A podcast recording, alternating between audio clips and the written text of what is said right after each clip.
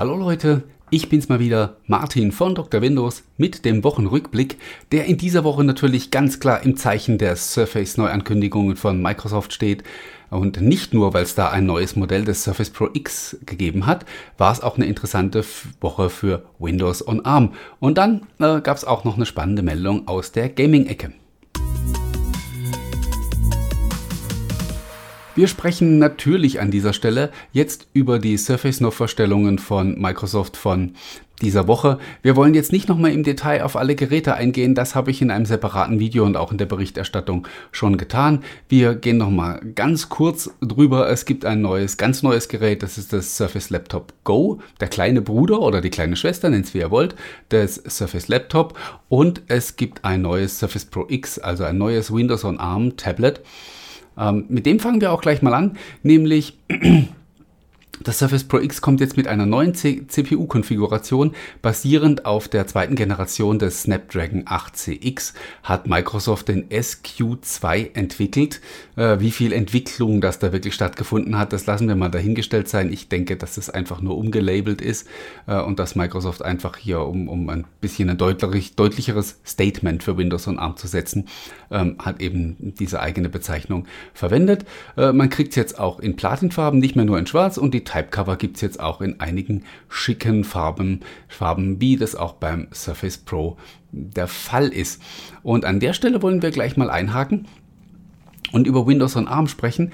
Äh, ich zähle bekanntlich auch zu den Leuten, die vor einem Jahr noch sehr stark gezweifelt haben. Ich habe sogar, was sogar äh, ganz und gar unüblich für mich ist, äh, das Surface Pro X nicht gekauft bzw. nicht behalten weil ich Microsoft wirklich nicht über den Weg getraut habe und ich habe mehr und mehr eigentlich vor einem Jahr Anzeichen gesehen, dass diese Windows on ARM Geschichte doch vielleicht nicht so langfristig angelegt ist. Ich habe mich getäuscht, glücklicherweise.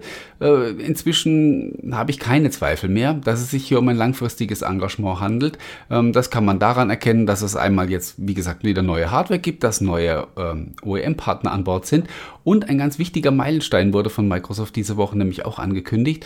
Man wird die 64-Bit-Emulation für Windows on ARM im November in den Testbetrieb schicken. Das heißt, die Insider werden es bekommen und bis es dann in die produktive Version einzieht, wird es dann wohl bis zum nächsten Jahr dauern. Ähm, das ist aber gar nicht schlimm, denn wie gesagt, es geht hier um die Frage, ob das eine langfristige Geschichte ist. Und ich denke, das kann man ganz klar bejahen. Und mit der 64-Bit-Emulation wird dann tatsächlich so gut wie alle Software, die man so äh, benutzen kann, ähm, dann eben auch unter Windows und ARM funktionieren. Natürlich wäre es sehr viel schöner, wenn es noch mehr native Programme für Windows und ARM gibt. Aber äh, ja, mit der Emulation und mit leistungsfähigerer Hardware werden wir in einen Bereich kommen, wo diese Geräte dann absolut interessant sind. Sie, sie, sind immer noch relativ teuer, aber dafür sind sie halt auch extrem schick. Also wer das Surface Pro X mal in der Hand gehabt hat oder auch mal gesehen hat, äh, es ist unfassbar dünn. Also es ist zweifellos super sexy. Ob man dafür jetzt unbedingt so viel Geld ausgeben muss, ist wieder ein ganz anderes Thema. Aber die Geräte haben ihre Berechtigung und sie haben jetzt auch, ähm, ja, durchaus kann man sie als etabliert betrachten. Und das ist äh, eine schöne Entwicklung, von der ich hoffe, dass sie in Zukunft noch weitergeht. Selbstverständlich war das Surface Laptop Go dennoch das viel interessantere Gerät, weil Microsoft damit eindeutig auf den Mainstream-Markt abzielt. Es ist so ein bisschen wie beim Surface Go. Ähm, es ist das ja die kleine Version vom Surface Pro ist. Auch das Surface Laptop Go ist die kleine Variante mit einem 1 Zoll kleineren Bildschirm als das Surface Laptop. Ähm, allerdings hat man da an der Ausstattung auch äh, ansonsten gespart. Es ist ein relativ, ich sage jetzt einfach mal schwachbrüstiger Core i5-Prozessor von Intel da drin. Und es gibt auch nur äh, relativ kleine äh, Konfiguration. Wobei man kommt auch bis auf 16 GB RAM und 512 GB SSD äh, mit dem Ding hoch. Ähm, wie gesagt, über das Gerät haben wir an sich äh, schon gesprochen. Ähm, was ich damit so ein bisschen mehr verbinde, ist auch die Frage, inwieweit äh, Microsoft jetzt tatsächlich in Konkurrenz tritt zu, den, zu seinen OEM-Partnern. Sie sind dem bisher eigentlich ganz gut aus dem Weg gegangen, indem alle Surface-Geräte immer viel teurer waren als ver vergleichbare Geräte der Konkurrenz. Das ist oft kritisiert worden, ähm, aber genau das war auch Teil der Strategie, sich oben drauf zu setzen auf den Markt und so also ein bisschen sozusagen auch preislich die Speerspitze zu bilden. Ich habe auch mal das so ähm, formuliert, dass ich gesagt habe, wenn dann jemand dasselbe Gerät äh, irgendwo für 300, 400 Euro billiger findet und das dann kauft, dann hat im Prinzip Microsoft trotzdem das Ziel erreicht, weil sie haben damit den Premium-Markt einfach ein bisschen angekurbelt. Und das ist was, was man beobachten kann. Das hat mit der Surface-Reihe wirklich funktioniert. Und jetzt gehen sie eben einen anderen Weg und machen die Geräte immer billiger. Das Surface Laptop Go kriegt man zu Preisen ab 600 Euro. Das ist dann diese ganz billige Variante mit 4 GB RAM und 64 GB äh, eMMC. Ob man die kaufen muss, sei mal dahingestellt. Aber für ein bisschen mehr, so Richtung 800 Euro, kriegt man dann halt eben auch schon 8 GB RAM und 256 GB SSD. Und da ist es dann schon ein bisschen interessanter. Und man tummelt sich da eben in Preisregionen. Äh, ja, in denen sich auch die Wettbewerber oder die, die OEMs aufhalten. Äh, natürlich bekommt man bei den OEMs immer noch sehr viel mehr fürs Geld. Insofern ist die Unterscheidung immer noch da. Aber es ist nun mal eben die gleiche Preisregion und ähm, es gibt eben so Leute, die, ja, die sind an der Stelle auch markenbewusst und ähm, das Surface hat inzwischen auch eine gewisse Strahlkraft, sage ich mal, die Marke. Es ist Premium und da könnte es eben durchaus sein, dass einige Leute, denen es nicht so auf die inneren Werte ankommt, dann halt eben zum Surface Laptop Go greifen, weil es einfach das schickere Gerät ist und ein bisschen mehr Wertigkeit und so verspricht. Und ich bin mal gespannt, wie an der Stelle die Reise weitergeht, ob Microsoft noch mehr aggressiv in diese, in diese Richtung drückt und äh, somit tatsächlich auch zum Konkurrenten wird für seine Hardwarepartner und wie die dann genau darauf reagieren. Das wird also eine spannende Beobachtung sein. Wir können auch noch kurz reden über das, was es in dieser Woche nicht gegeben hat, nämlich kein Surface Pro 8 und kein Surface Laptop 4.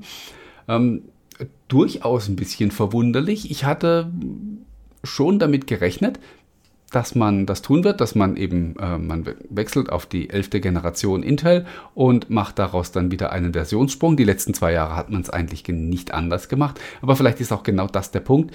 Ähm, vielleicht ist da mehr im Busch. Ich kann es mir zwar schwer vorstellen, aber äh, mal sehen, vielleicht sind die Geräte auch nicht rechtzeitig fertig geworden und vielleicht kommen sie auch trotzdem noch. Das sind alles Dinge, die wir, die wir nicht wissen. Ähm, was ich vielleicht verraten kann, ist, dass es in absehbarer Zeit eine LTE-Version vom Surface Pro geben wird. Also auch vom aktuellen, die ja äh, aktuell nicht verfügbar ist. Ähm, um das Surface Pro X wahrscheinlich an der Stelle nicht zu gefährden. Aber da wird was kommen. Ja, das waren die, die Hardware-News von dieser Woche. Dann können wir noch kurz in Richtung Gaming abbiegen. Da gab es nämlich auch eine spannende Ankündigung. Ähm, wer im Thema ist, wird es schon wissen. EA Play wird in den Game Pass integriert. Dadurch wird der Game Pass nochmal äh, erheblich aufgewertet. Also wir reden vom Game Pass Ultimate. Das wurde vor ein paar Wochen schon angekündigt. Was uns bisher noch fehlte, war der Termin dazu. Den haben wir jetzt auch. Am 10. November soll das geschehen. Äh, ja, ein besseres Datum gibt es eigentlich kaum dafür, denn am 10. November kommen bekanntermaßen auch die beiden neuen Konsolen Xbox Series X und Xbox Series S auf den Markt. Äh, perfekter Zeitpunkt, um dann auch den Game Pass ein wenig zu pushen. Ja, der Game Pass wird äh, viel diskutiert in letzter Zeit, weil man auch vermutet, dass Microsoft mehr und mehr so in Richtung Cloud abbiegen wird und mehr das Game Streaming favorisieren wird. Und äh, Selbstredend hat man dann äh, Phil Spencer die Frage gestellt, ob denn die aktuelle Konsolengeneration vielleicht die letzte sein wird. Ähm, und er hat das relativ eindeutig beantwortet und hat gesagt, man wird auch in Zukunft Konsolen bauen. Er hat allerdings jetzt nicht unbedingt in Aussicht gestellt, dass man ähm, das Wettrüsten so weiterführen wird.